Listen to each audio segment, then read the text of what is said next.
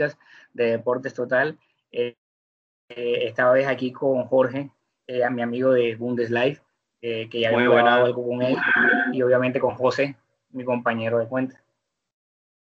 Bueno, nada, un gusto tener a, Jorge con nosotros de Bundeslife, que bueno, siempre es una grata compañía tenerlo con nosotros para, para hablar de fútbol y en especial de fútbol alemán, que, que bueno, ¿quién mejor que él que, maneja tanta información y con, y con, tanto conocimiento, ¿no? Este, bienvenido, Jorge, y gracias por acompañarnos. Muchas gracias a vosotros por la invitación. Siempre es un placer. Sí, señora. Bueno, amigos, este, bueno, faltó Luis, que por algunas otras razones no pudo estar, pero ya próximamente en otro video que hagamos, otro podcast que hagamos, pues estará con nosotros.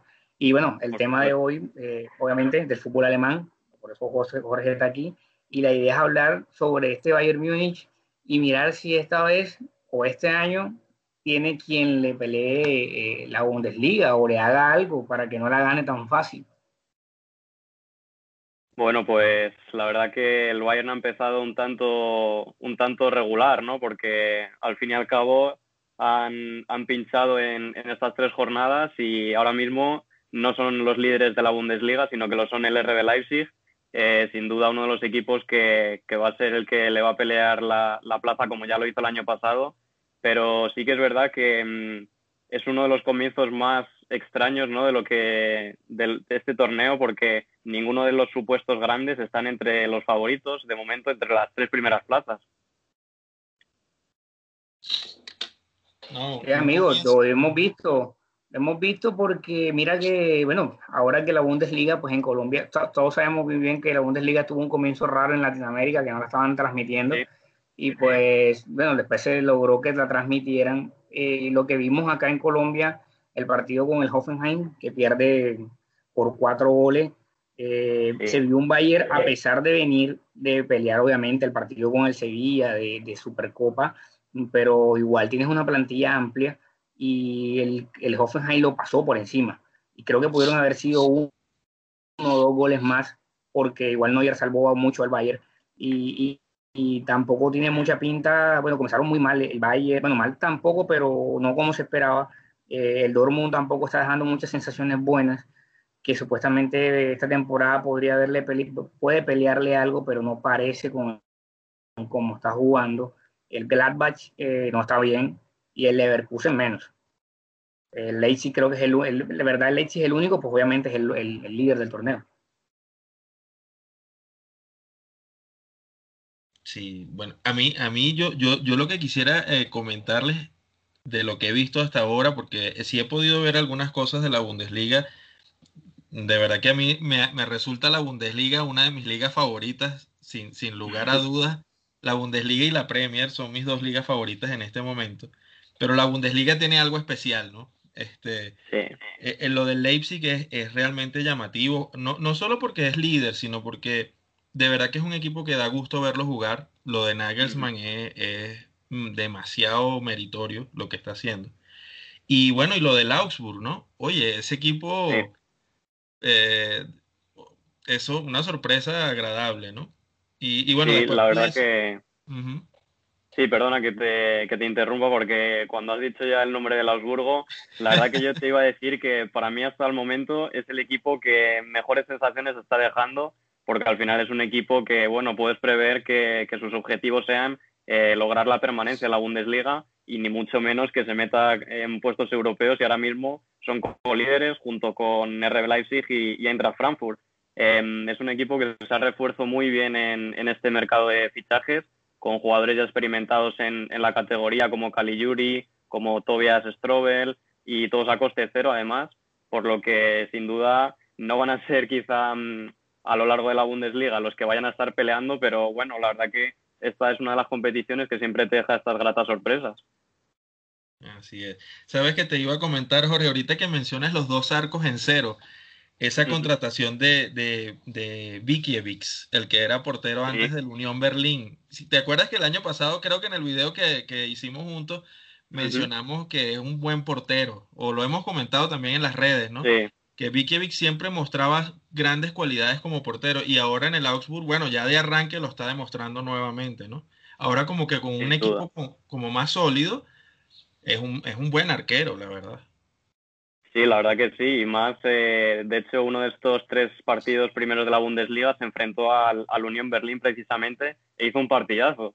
O sea, realmente se ve que es un portero muy capacitado, está además en un momento muy bueno porque la verdad que la posición de portero quizá es en la que los futbolistas más, eh, más pueden aguantar ¿no? en, edad.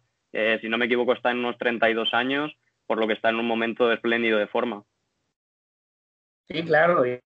Lo que he visto yo, pues solamente, no solamente el Augsburg, eh, obviamente el Eintracht también hizo un arranque, está haciendo un arranque muy bueno el Eintracht de Frankfurt, también obviamente con siete puntos arriba.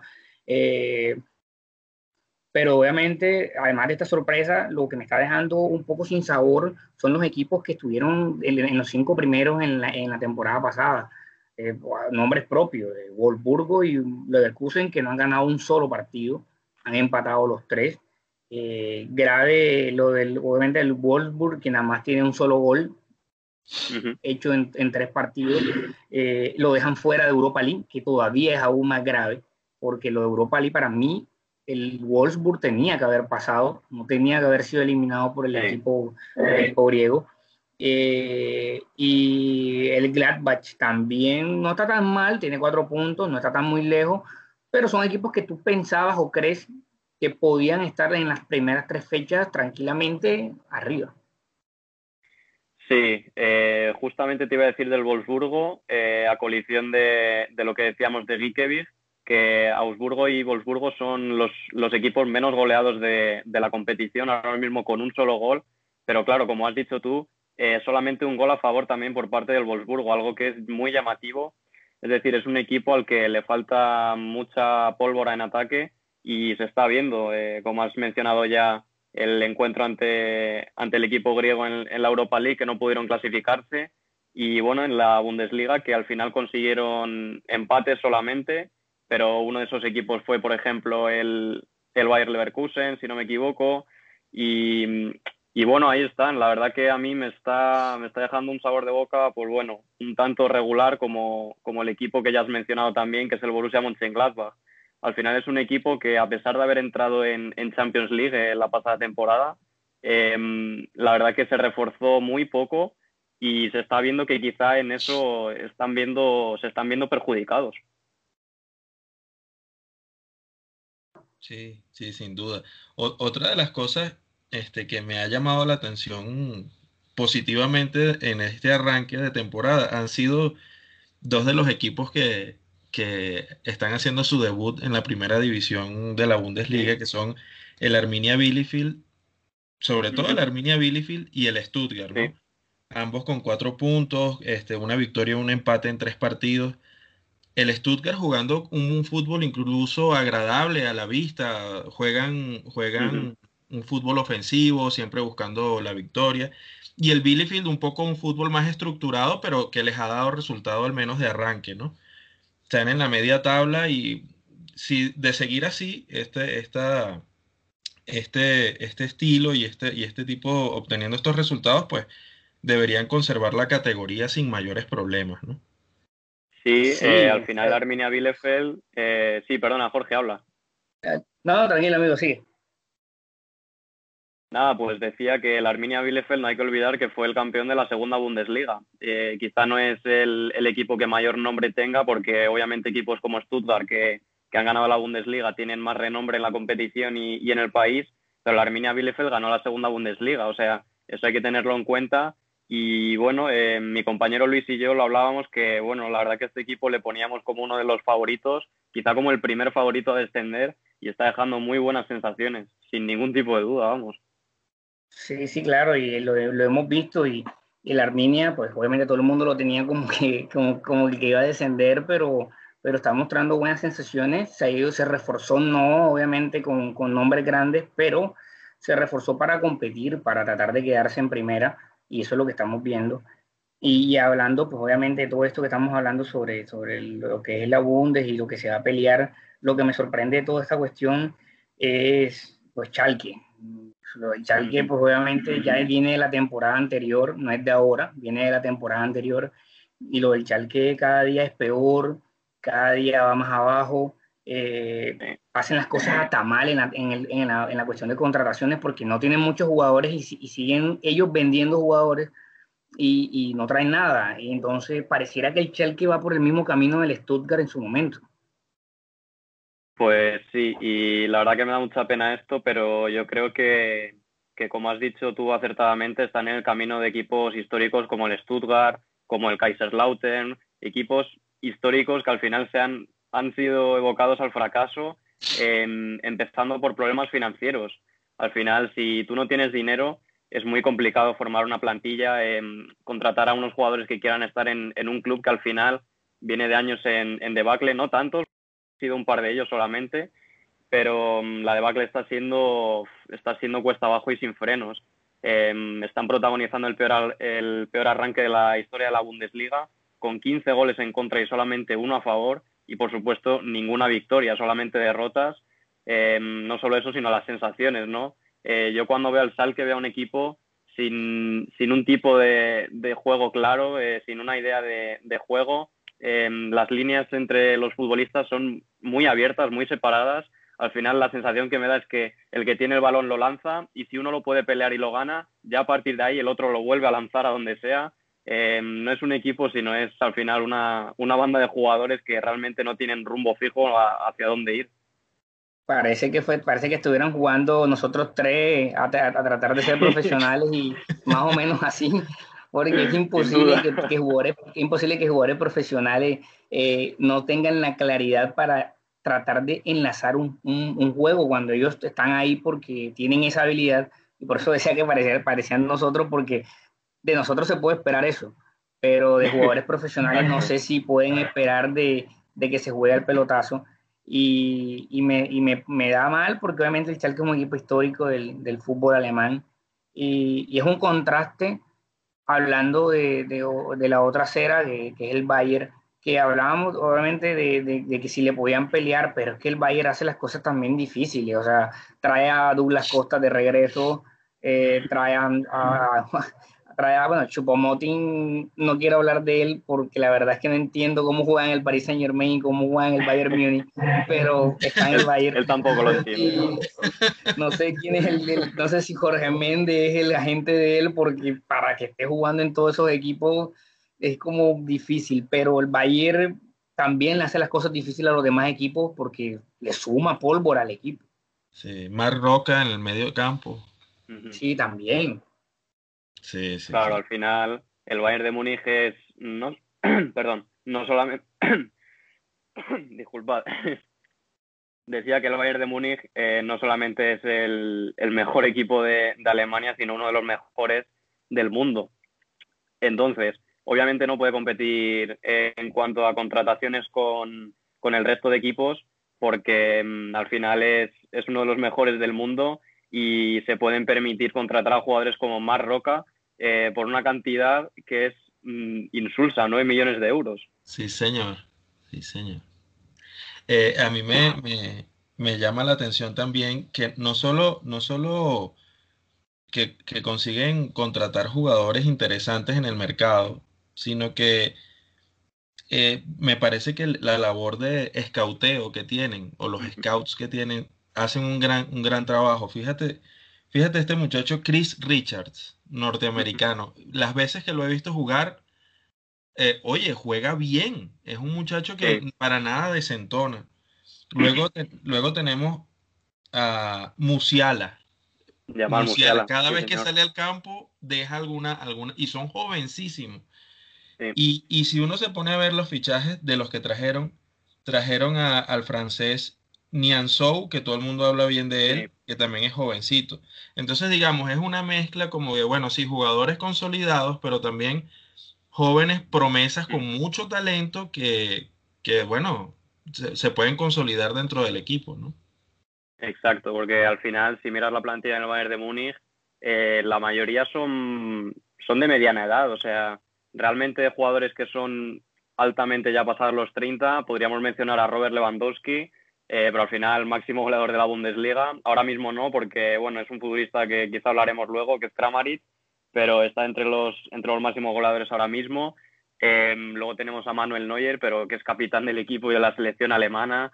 uno de los mejores de, la historia, sin duda. pero claro, luego tenemos jugadores como Leon Goretzka, que tiene unos 25 años, Joshua Kimmich, que también. la defensa tienes un montonazo de jugadores en los que elegir, aunque quizás sea lo, más débil de, de este equipo pero como dices tú, es una mezcla entre jugadores jóvenes y, ya no tan, no tan jóvenes, sino veteranos, pero que todos aportan muchísimo a, este equipo. Al final, eh, yo siempre destaco el Bayern de Múnich lo que es la directiva, ¿no? Porque mm, no solamente tiene la capacidad de fichar a grandes futbolistas eh, por, lo grande que es el, club en sí mismo, sino por, unos buenos dirigentes que tienen que hacen que al final eh, contraten jugadores a un precio, la verdad que buenísimo. Por ejemplo, Leroy Sané se hablaba de, de 100 millones, de 80 millones, y al final, si no me equivoco, vino por unos 50, 60, siempre precios rebajados, jugadores a, coste cero un montón, como Alexander Newell, el guardameta, eh, como has mencionado ya, ya tú a, a Niansu Kwasi del, del Paris Saint Germain, eh, León Goretzka en su día. Eh, al final lo, lo, mejor de este equipo está en muchas facetas, pero yo destacaría sin duda la, la faceta de, de la administración. Sí, sí, sí.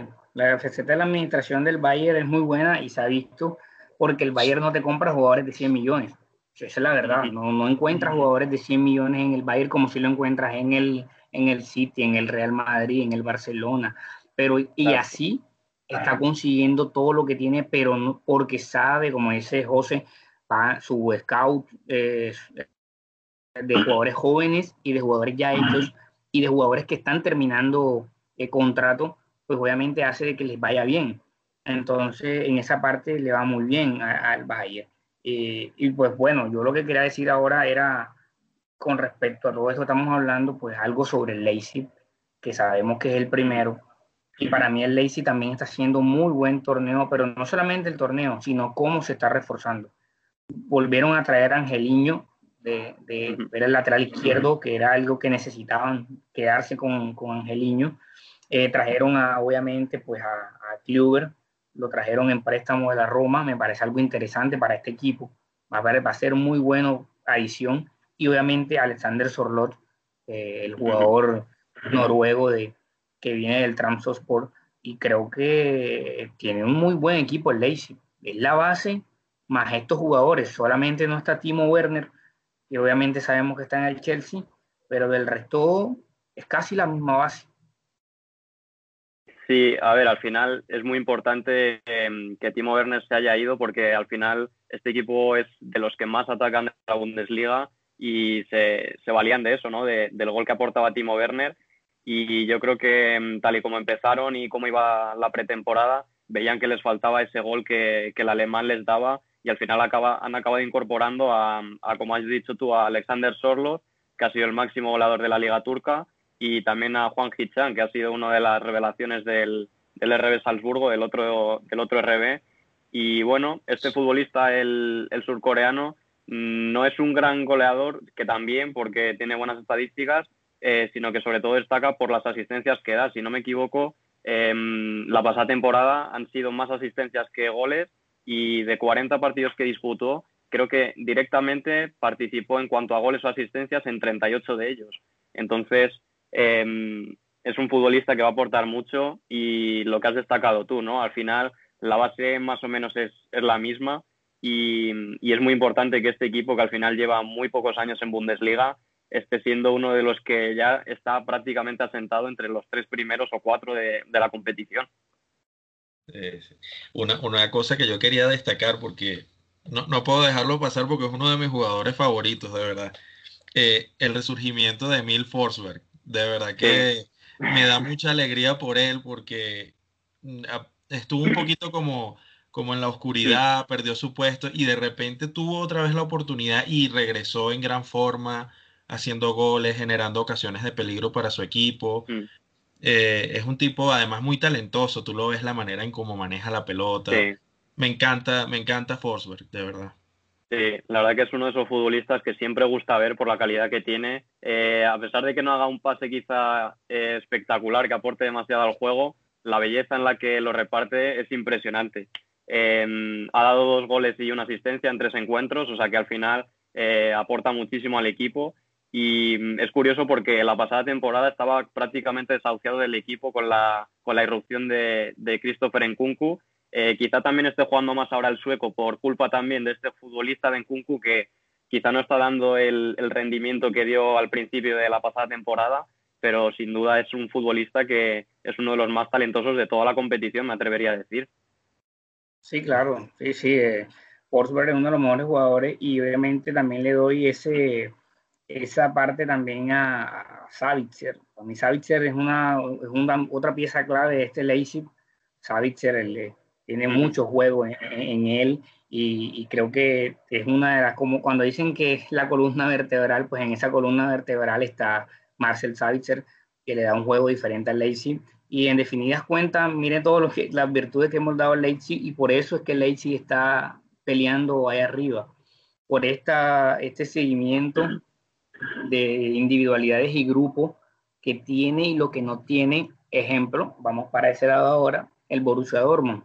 Borussia Dortmund, su entrenador no convence, eh, todo comienza mal desde el entrenador. El entrenador no tenía que haber seguido, para mí no tenía que haber seguido, tenía que haber seguido. Pues su mentalidad es de una persona conformista, se conforma con lo que tiene. Y, y, bueno, en tres partidos no se le ve nada al, al Dortmund no se le ve nada, no se ve que si un equipo se le encierra, no tiene cómo entrarle. Sí, estoy de acuerdo. A mí me gustó mucho el, último partido contra el Friburgo, a pesar de ello, en el que, bueno, tuvieron una primera, unos 30 minutos primero en los que, bueno, no estuvieron tan bien, pero a partir del gol de, de Haaland, eh, a partir de ahí el equipo comenzó a, a, distribuir muy bien el balón y a combinar bastante bien, y, pero a pesar de ello es algo es algo que, bueno, que se queda ahí. Como dices tú, es como conformarse, ¿no? Porque al final el Borussia Dortmund está en la Bundesliga para, para pelearle al Bayern de Múnich. Em, también te digo que sí que es verdad que Fabre quizá tendría que, tendrían que haberle dado boleto y ya marcharse del club, pero, pero también te digo que el Borussia Dortmund quizá, em, no sé yo realmente si puede hacer un poco más, porque ante este Bayern de Múnich Em, creo que es realmente complicado eh, pelearle el, campeonato. La verdad que eh, yo me atrevería a decir que tienen la segunda mejor plantilla del, campeonato, porque tienen al, final jugadores como Jadon Sancho, que son uno de los más cotizados de, Europa y, del mundo, y por supuesto Marco Royce. Eh, pero al final, em, enfrente tienes a Bayern de Múnich y yo creo que contra eso em, un proyecto de a medio largo plazo quizá podría cambiar un poco el chip a los futbolistas y creo que es algo que necesitan con un cambio de entrenador como ya bien has apuntado tú, Jorge. Sí, claro. Es algo que, que, lo que pasa es que a mí lo que me tiene el, Dortmund es como tú lo dices, Jorge, porque es la segunda plantilla mejor de, Alemania, o sea, por lejos es la segunda mejor plantilla. Y, y yo sé que de pronto es difícil, es como decirle al, ni el mismísimo Atlético de Madrid da para pelearle la, Liga Española a Barcelona y al Real Madrid, por poner un ejemplo. Eh, entonces, ¿tú, tú crees o piensas que el Dortmund te puede dar un mejor juego, no quedar campeón, pero sí hacérselo un poco más difícil al, al Bayern. Es cierto que apenas van tres fechas, está claro eso, pero lo que me muestra de juego, me muestra que se enfrenta a un equipo mucho mejor que él, eh, se, se, se, ¿cómo, te digo? Se, encierra y no sabe qué hacer. Siempre tiene que marcar el primer gol, porque si no marca el primer gol, él, el partido se le complica. Sí, estoy de acuerdo. A mí me, da la impresión con el Dortmund eh, de Fabré es que se hace un poco previsible su juego, ¿no? es, un, es, un, equipo que, que, ya tú sabes a qué es lo que te va a jugar. Entonces, si le consigues el, el punto donde donde neutralizarlo y hacerle daño, ese equipo no, no es versátil, es un equipo que se casa en esa idea y de ahí no sale. Entonces, ese es el problema, ¿no? Y, otro punto flaco que yo le consigo al Dortmund es el portero. A mí Roman Burki no me, no me gusta. Y lo renovaron, que es lo peor. lo renovaron por largo plazo. Entonces, es un portero que a mí no me da garantías. Comete errores a veces de bulto. Y no, no, es un portero para el Dortmund, la verdad. Es uno de esos típicos porteros que, que, te hacen buenísimas paradas, pero en cambio te hacen unos errores clamorosos también. Entonces te compensa realmente tener a un, a un, jugador así y más en una posición tan importante como es la de portero. Al final eh, es el que ataja los goles, que son los que te quitan o te dan victorias. Em, sí, sí. Al final, sí, adelante. Sí, no, sígame, vale. Nada, pues simplemente decir eso, que también, al igual que Burki, pues se asemeja mucho a lo de Fabre, ¿no? Se, se lleva hablando mucho tiempo de, de, la, de la, competitividad, ¿no? De, de, la valía que tienen estas, estas personas, ¿no? Tanto Burki en la portería como Fabre en, en, la dirección técnica del Dortmund. Son puntos que tienen que reforzar para, para poder dar un salto más a, la plantilla y, y, al equipo. No, y además de eso, súmale también que hay un, hay un refuerzo que a mí no me termina de convencer. Y es que se nota la diferencia con el que estaba en esa posición y es lo de Menier por la lateral derecha, o sea, lo de Menier la lateral derecha, o sea, no, es, o sea, disculpen, es, que lo es horrible lo que hace Menier por la derecha. O sea, lo, la diferencia que hay entre Hakimi, lo que hacía Arcraft, con lo que hace Menier es abismal. O sea, pareciera que Hakimi es Cafú y, y, y, y, este Menier no sé quién es, o sea, es porque no te da nada, o sea, no te, no te defiende bien, no te da ataque no te muestra nada y es tu lateral derecho titular, tu carrilero eh, eh, titular. Entonces ahí tiene una, una debilidad el, el Dortmund en esa parte. Sí, además es, es, bastante curioso porque, si no me equivoco, en Bélgica juegan también con el mismo esquema. Es decir, no es que Menier eh, esté fuera de posición, porque ya en, la, en lo que es la selección belga también juega de carrilero. Entonces, em, a mí me extraña bastante. Quizá es verdad que en el Paris Saint Germain eh, podía no tener esa, claro, ese papel tan, tan dominador, tan de, proponer él. Y, pero claro, en, un equipo como el Dortmund, en el que tenías, como bien has dicho, a Graf Hakimi en esa posición, al final se nota la diferencia de manera abismal.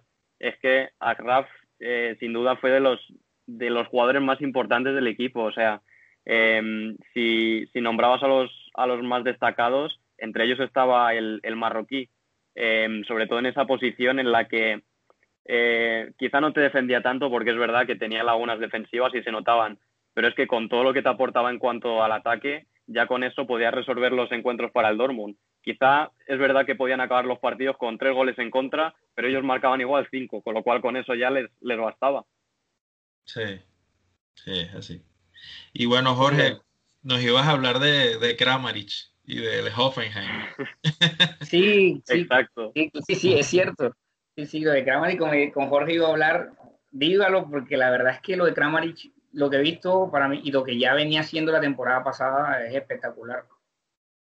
Sí, exactamente no sé el dato, pero creo que en los, en los últimos encuentros de Bundesliga, contando con, con algunos de la pasada temporada, llevaba como prácticamente parejos en cuanto a goles y partidos. Quizá llevaba 15 goles en 16 encuentros, algo así más o menos es. Y ahora mismo es el, máximo goleador de la Bundesliga con seis tantos en, tres encuentros.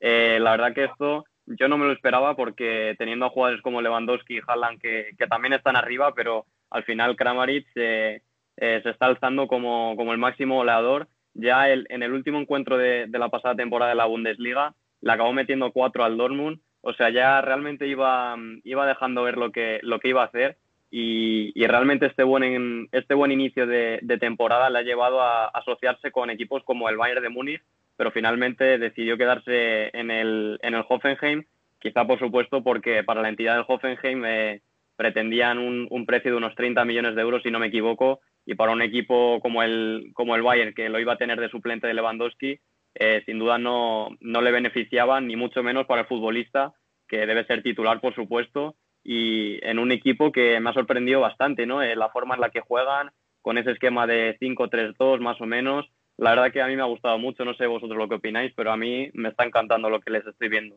Sí, sí, sí, la verdad que lo del Hoffenheim es, muy bueno, la verdad a mí también me gusta mucho.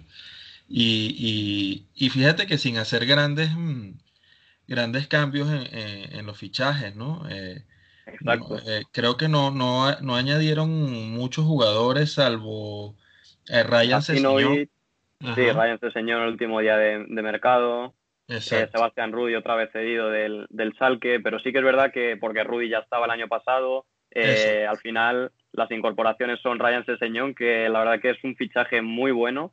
te puede jugar por toda la banda además, por lo que en esta liga yo creo que puede hacer mucho daño. Eh, en el Tottenham no, no terminó de, explotar, pero la temporada que hizo anteriormente en el Fulham fue buenísima. Al final traes a un futbolista muy bueno, a un, a un equipo que, que bueno, eh, ya cuando estaba Nagelsmann lo, lo, clasificó a puestos europeos, a la Champions League. O sea que mm, es un equipo que, bueno, que siempre hay que mirar un poco de cerca porque te puede aportar muchísimo. Sí, sí, exacto. Y, tiene jugadores, eh, además de Kramaric, jugadores que ya, ya, ya, estaban en el equipo y que vienen como madurando, cuajando. Por ejemplo, Skop, el danés, es muy buen jugador. El mismo Dabur. Eh, digamos, tiene jugadores interesantes y, de conseguir, eh, digamos, estabilidad y, y, darle continuidad al proyecto, es un equipo interesante. Ojalá, ojalá el Hoffenheim pueda volver a Europa, a Europa League por lo menos, ¿no? Sí. Poquito a poco. La verdad que sí, a mí me sorprendió mucho porque con el anterior entrenador eh, lo estaban haciendo realmente bien, pero al final discusiones con la directiva eh, propiciaron su despido por el, por el club, por lo que, bueno, eh, a partir de julio ficharon a, al actual Manuel Baum, que estuvo en la, en la selección alemana sub-21, y bueno, que la verdad que lo hizo bien y bueno, yo creo que a partir de ahora está mostrando un gran nivel y, y como dices tú, con unos jugadores que cada vez más están, están mostrándose como muy competitivos y en una liga en la que tienes a futbolistas magníficos eh, al final están dando muy buen nivel y yo creo que, la línea a seguir es clasificarse a Europa League como mínimo, yo creo.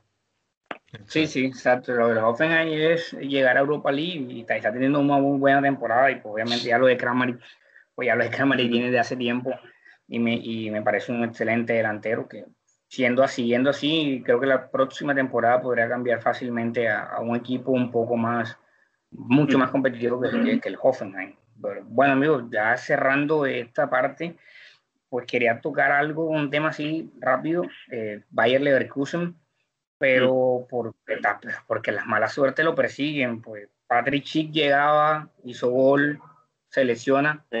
Ayer Santiago Arias se lesiona gravemente, horrible, horrible. Yo estaba viendo el partido ayer, obviamente, jugaba Colombia y, fue feo ver la imagen, fue feo ver la imagen ah, en directo de cómo le quedó el tobillo la parte del tobillo hacia atrás. Eh, y creo, creo que eso da mínimo por a siete, ocho meses fuera de las canchas, o sea, prácticamente la temporada completa. Y, bueno, y lo de Rashika, que se les cayó ya para nada, o sea, faltaba nada, prácticamente se habían quitado el fichaje a las Villa y todo el mundo, bueno, Rashika va a jugar en el Leverkusen, va a dar un poquito el salto de calidad al equipo y Rashika se queda en el, en el premio. Pues sí, eh, la verdad que sorprendió porque es un equipo en el cual se han ido sus dos máximos goleadores de la pasada temporada, como son Kevin Boland y, por supuesto Keith Havertz. Este último, por supuesto, eh, era el jugador eh, diferencial del equipo. bueno, al final tienen a un, a un, entrenador que me parece bastante bueno, como es Peter Boss, y que con una plantilla así está haciendo buenos méritos. Em, está introduciendo al joven Florian Wirtz, que sin duda está está queriendo hacer del Unke Havers 2.0 y bueno, se sabe ya que Mario, eh, Mario Götze quería venir al Bayer Leverkusen gratis y bueno, al final Peter Boss decidió que, apostaría por este joven jugador y, nada, así está siéndole. En los tres partidos de Bundesliga ha sido titular y pues siguen teniendo una plantilla bastante competitiva, pero creo que, les falta un poquito, ¿no? Al final lo que han traído, eh, estamos hablando de Patrick Sí, como ya has mencionado, en, en la delantera, eh, pero es un delantero que, bueno, yo, claro, si comparas con, con Key Havers, cualquiera puede ser malo, ¿no? Entonces, en esa faceta, pues complicado, pero futbolistas que quizá se les espera un poco más, como son Bailey o Diaby, creo que les falta un poco todavía por, por mostrar. Sí, amigo, exacto. Entonces, y no, y lo, de Arias es grave porque lo de Arias es una sesión, o sea, es un préstamo. Y el préstamo era de un año y entonces prácticamente no vas a hacer nada con él. se te perdió el año completo del préstamo porque el jugador va a quedar fuera todo el año y para pintaba algo bueno Arias jugando en la Bundesliga por su, por su, por su versatilidad en el ataque, ya que el Cholo no lo tenía en cuenta en España. Y bueno, esperemos a ver cómo va el Leverkusen. Ah, por ahora está como el, como el Wolfsburgo. Eh, no saben qué ganar, pero tampoco saben qué perder, pero es puro empate. sí, al final tres empates de, de tres partidos disputados. Eh, sí que es verdad que uno de ellos es contra el RB Leipzig, eh, pero claro, luego, por ejemplo, se enfrentaron al recién ascendido Stuttgart, que no pudieron pasar el empate a uno. Yo espero más de este equipo, pero creo que viendo cómo estaban moviéndose por el mercado de fichajes, que ya lo estaba medio esperando, porque creo que podrían haberlo hecho mucho mejor. Sí que es verdad que con el fichaje de, de Rasica quizá podrían haberlo hecho podrían estar, podrían estar hablando de, bueno, de, muchos mejores encuentros de lo que llevan disputados. Sí, así es. Bueno, amigos. Sí.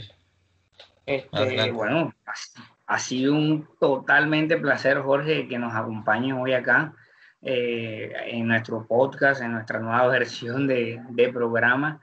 Eh, creo que eh, José y yo vamos a tratar de, que esto sea algo un poco más seguido, eh, de invitar a más gente, porque creo que el podcast es mucho más fácil que grabar un video para las personas, creo que se hace un poco más sencillo y, pues irle dando más, hablar un poco más de la Bundesliga, no esperar hasta el final, no sé, ir hablando cada, cada cuatro o cinco fechas de cómo va el torneo, porque como dijo, como dijo José, la Bundesliga y la Premier League son los dos torneos más, más atractivos en este momento.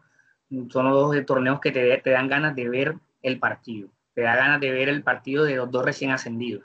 Eh, porque no quiero hablar de España, no quiero decir nada sobre lo que está lo que está pasando en el fútbol español, por lo que nos está mostrando. Y, los números hablan por sí solos. Los, los, los, torneos que más hacen goles son Inglaterra y, y Alemania. Entonces, pues un placer de, que hablemos más seguido sobre, el fútbol alemán. Exacto, cuando queráis, ya sabéis que nos tenéis para lo que necesitéis y muchísimas gracias de nuevo por la invitación. bueno, un auténtico placer, un abrazo Jorge, gracias por estar con nosotros. Gracias. Listo, amigo. Dale, nos vemos.